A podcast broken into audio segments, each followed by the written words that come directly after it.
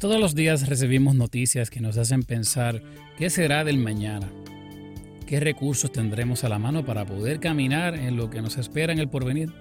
Y sin embargo la Biblia promete que los creyentes podemos caminar confiados precisamente porque independientemente de lo que pase en el mañana, tenemos una herencia, una herencia segura, una herencia incorruptible que viene directamente de la mano del Señor. ¿Caminas tú confiada, confiado, como aquel que tiene una herencia ya segura en los cielos? Hoy hablamos de eso aquí, en Pensando en Grupo. Dios te bendiga, te hablo tu amigo el pastor Samuel Esquilín y bienvenidos a Pensando en Grupo. Se acerca un nuevo tiempo, un nuevo tiempo para la iglesia, un nuevo tiempo para los creyentes. Es un tiempo nuevo en el cual ya poco a poco se estará hablando menos de mascarillas y de pandemias y de cuarentenas. Y se estará hablando de aquellos eh, resultados, síntomas, eh, aquellas consecuencias precisamente de cuarentena, de pandemias, de mascarillas. Un mundo que lleva ya dos años eh, trabajando con las consecuencias y los resultados directos e indirectos de un COVID. Es un mundo que, se va a enfrentar en los próximos meses a sintomatología que viene como consecuencia de eh, gente en depresión, divorcios, problemas económicos, inflación. Son asuntos que pueden tocar la puerta de cada uno de nosotros individualmente o son asuntos que están arropando el país. Y parecería ser que cada mañana las primeras plazas nos, presentan una razón nueva para preocuparnos, para ansiarnos. Y sí, vivimos en un mundo de carne y hueso, donde hay que trabajar con la economía que tenemos, hacer nuestras asignaciones, tener cuidado de nuestro cuerpo, velar por nuestra salud, hablar con nuestros médicos para asuntos como medicamentos, vacunas, protección. Pues es un mundo que nos ha puesto en alerta de muchas de estas cosas y es un mundo que realmente parecería ser que no le ha encontrado una solución a lo más importante, que son los asuntos del alma. Mañana puede haber una cura completa para el COVID y no haber una cura para la ansiedad.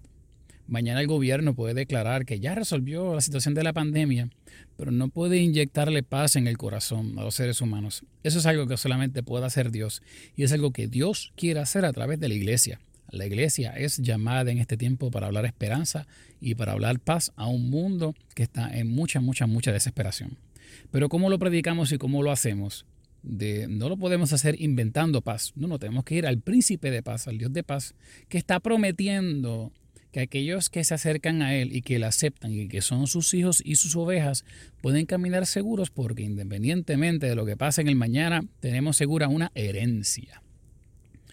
En el libro de Josué, Dios le habla a este gran líder y le dice, mira, viene un tiempo nuevo, ya Moisés murió, ya no está, se acabó ya la época del desierto, se acabó ya la época de depender de maná y de codornices, y ahora viene un tiempo nuevo a una tierra prometida, y va a haber abundancia, y va a haber bendición, y va a haber eh, momentos en los cuales va a haber lucha, pero yo te voy a dar la victoria. Y por eso Dios le dice a Josué, esfuérzate y sé valiente. Pero miren, no le dice eso para, para luchar. No le dice esfuérzate para pelear. No le dice esfuérzate para, para vencer. No, no, Dios le va a dar esa victoria a Josué. No, no. Él le dice en el capítulo 1, versículo 6, esfuérzate y sé valiente, porque tú repartirás a este pueblo por heredad la tierra de la cual juré a sus padres que le daría a ellos en español. Dios le está diciendo a Josué, sé valiente y esfuérzate porque hace falta alguien que reparta la herencia que yo tengo separada para mi pueblo. Desde un inicio Dios le está diciendo a, su pueblo, aquellos que creen en Él, aquellos que, que, se acercan a Dios con humillación y se declaran pueblo de Dios, Dios les dice, mira, de ahora en adelante tú no estás desprovisto, no estás desprovista porque yo tengo algo para ti. Pero miren cómo Dios lo identifica. Dios no identifica esto que nos va a otorgar como un regalo. Dios no lo identifica meramente como algo que nos va a prestar.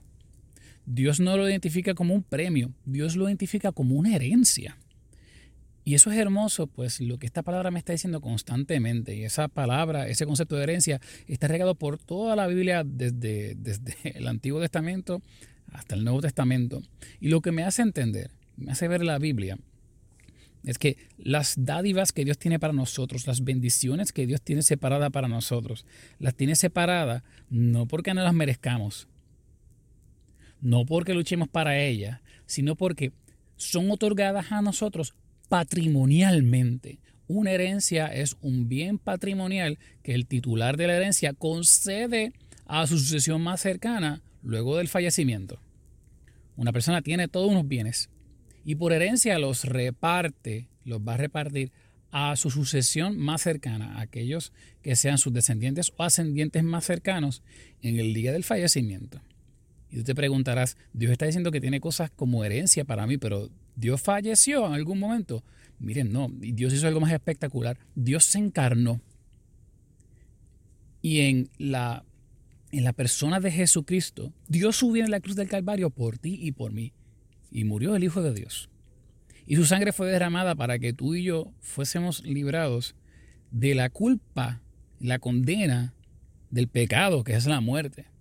Y desde ese entonces, todos aquellos que nos acercamos a Él y aceptamos ese perdón, pues recibimos perdón, pero también recibimos salvación, pero también recibimos justificación y también somos copartícipes de todos los derechos y obligaciones que vienen con la herencia que Dios tiene para nosotros wow, qué cosa espectacular. Entonces la herencia, ¿verdad? Que tiene como este colorcito de, de esas ayudas que yo no sabía que venía, pero apareció de momento. La herencia siempre la vemos en las películas y las novelas y las noticias como ese salvavidas, como, como esos bienes que no sabíamos que contábamos con ellos, pero vino justo a tiempo cuando estábamos en la quiebra, cuando estábamos en la bancarrota. Y era algo que no peleamos por ello, que no nos merecíamos, que no lo teníamos en mente, pero apareció.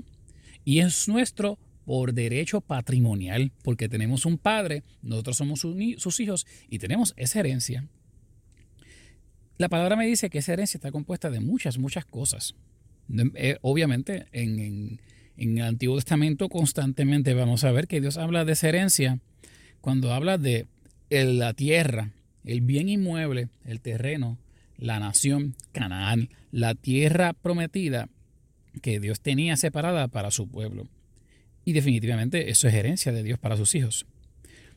Pero vamos a ver que constantemente hay muchas, muchas otras cosas que componen esa herencia de Dios que son igualmente eternas y que como bien decía el apóstol Pedro en su primera carta en el capítulo 1 versículo 4 es una herencia incorruptible, incontaminada e inmarcesible y está reservada en los cielos para nosotros. Pero el hecho de que esté en los cielos no significa que no la podemos disfrutar ahora. Al contrario, mira, mira lo que dice la palabra del Señor, que es esa herencia. Muchas cosas que son parte de esa herencia. El Salmo 119, el versículo 110, me dice que su palabra es mi herencia. Por heredad, dice versículo 110, me pusieron lazos los impíos, pero yo no me desvié de tus mandamientos. Por heredad he tomado tus testimonios para siempre, porque son el gozo de mi corazón. La palabra del Señor la Biblia es parte de esa herencia. Qué poderoso, ¿verdad? En el en Primera de Samuel, capítulo 2, versículo 8, me dice que Dios tiene para mí honor y ese honor es parte de esa herencia. Él levanta el del polvo al pobre y del muladar exalta al menesteroso para hacerle sentarse con príncipes y heredar un sitio de honor. Así que Dios te levanta, te saca del polvo, te saca del, lugar escabroso en el que tú te encuentras, te puede sacar de la situación más triste, más difícil, más terrible que tú puedas estar. Y sin tú darte cuenta y sin hacer nada al respecto, Dios te honra. Dios te bendice enfrente de los ojos de todos los demás. Y esa honra es tuya, no porque te la ganaste, sino porque Dios te la da por herencia. Dios tiene para ti honor como parte de la herencia. La protección de Dios sobre tu vida es parte de esa herencia. En Isaías capítulo 54, versículo 17 dice que ninguna arma forjada contra ti prosperará y condenarás toda lengua que se levante contra ti en juicio. Y esta es la herencia de los siervos de Jehová. ¡Wow! Dios nos protege y esa protección es concedida para nosotros por herencia. La bendición de Dios sobre nosotros, sobre nuestros bienes, bendición que es capaz de cancelar las maldiciones de este mundo, es sobre ti por herencia también en Zacarías capítulo 8, dice, porque habrá simiente de paz, tú vas a tener paz, y la vid dará su fruto, y dará su producto de la tierra, y los cielos darán su rocío, y haré que el remanente de este pueblo posea todo esto, y lo posea como herencia. Qué increíble, ¿verdad? Que yo puedo tener, puedo tener semanas, meses, un año en el cual todos fueron puertas cerradas, oportunidades canceladas, enfermedad tras enfermedad, Parecería ser que nada, nada se da, nada se da como yo quiero.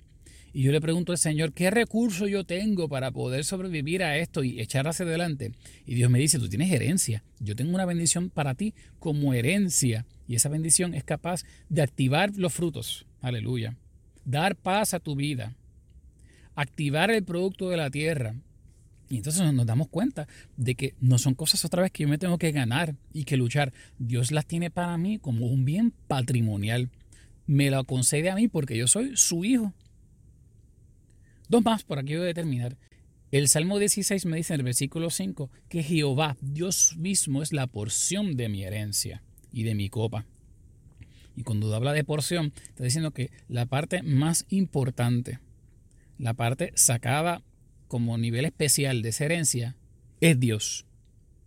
Y que por esa razón, este salmista dice en el Salmo 16, Él no va nunca a sacrificar a otros ídolos y los nombres de los dioses falsos nunca estarán en su boca, porque este salmista tiene una herencia y la mejor parte de esa herencia es Dios mismo. Y nos encontramos en un mundo en el cual nos quieren meter presión para que adoremos a los dioses seculares, para que nos postremos ante los dioses de las identidades de género que surgen cada semana, para que les rindamos culto a los dioses de la drogadicción, del consumo de sustancias, para que les sirvamos a los dioses de, la mentalidad secular, de, de qué es la raza, de qué es el género, de qué es el sexo. Y de una esa primera podemos pararnos. Y como el salmista decir, no, no, no, no, no, es que yo tengo una herencia. Y la mejor parte de esa herencia es quien me la dio, es Dios mismo. Y por eso jamás y nunca yo voy a servir a ninguno de esos dioses. Yo serviré al Señor, quien me dio esa herencia y que es la mejor parte de esa herencia. Y por último, en Efesios, en el capítulo 1, en el versículo 11, me dice que Dios quiere que yo pase la eternidad con Él y esa estadía en los cielos es parte de, esa herencia. Dios tiene predeterminado el destino de los seres humanos que se acercan a Él y reciben perdón. Otra vez lo repito, Dios tiene predeterminado cuál va a ser el destino de todos aquellos que aceptan que necesitan un Salvador y que reciben de ese Salvador perdón. Y una vez yo recibo el perdón de pecados del Señor y salvación a través de su sangre, ahora yo tengo predeterminada mi estadía eterna en los cielos. Y esa es la herencia incorruptible de la cual hablaba Pablo en Efesios 1 y de la cual hablaba Pedro en el pasaje que acabamos de leer. ¿Y por qué esto es importante saberlo hoy? Porque tal vez mañana tú vas a ver tu cuenta bancaria, vas a ver tu estado emocional, vas a ver la situación de tu casa, de tus hijos, y vas a pensar que Dios te ha dejado desprovista, desprovisto. Porque la realidad es que ha habido inflación económica. Hemos perdido seres queridos. Las enfermedades siguen surgiendo. Tal vez se te cerraron las oportunidades de trabajo que tenías en el 2020 y no ha surgido alguna en el 2021. Los planes que tenías, ya sean de cosas tan sencillas como vacaciones o cosas tan complicadas como tu futuro, han tenido que ser llevadas a un segundo plano o tal vez hasta canceladas porque ocurrió esta pandemia, ocurrió una cuarentena, ocurrió este problema económico. Y es bien fácil tú sentarte y pensar que tú eres un ser humano desprovisto de recursos para el mañana. Este pasaje me dice, no. El creyente nunca se queda en bancarrota. El Hijo de Dios nunca se queda desprovisto porque tiene un regalo de Dios directamente desde el cielo para él como herencia. Tú pensarás que estás en bancarrota y Dios te da su protección como herencia. Tú pensarás que, estarás desprovisto y Dios te da su bendición como herencia. Tú pensarás que estás en el lodo y en el piso y Dios te da su honra como herencia. Tú pensarás que no tienes que decir a los que necesitan una palabra y Dios te da su palabra como herencia. Tú pensarás que no tendrás salvación para los tuyos y Dios te dice, yo soy la porción de tu herencia, aleluya. Y yo no sé ustedes, pero cuando yo sé que tengo una herencia segura, yo camino como que más tranquilo, más tranquilo, ¿no es así? Tengo como que una seguridad mayor de, que independientemente de lo que pueda pasar en el mañana, hay algo seguro, hay algo constante, hay algo que me ha sido dado, no porque yo me lo gané, no porque yo lo luché, no, Dios me lo da porque como yo soy su hijo, tú eres su hija, nosotros somos sus hijos. Ahora tenemos acceso a unas bendiciones por herencia. Pero esa herencia, Dios le decía a Josué, no solamente para que tú la tengas, es también para que la repartas. ¡Wow!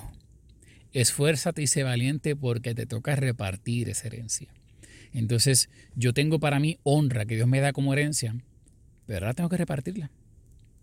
A mis hijos, a mis hijas, a mi cónyuge.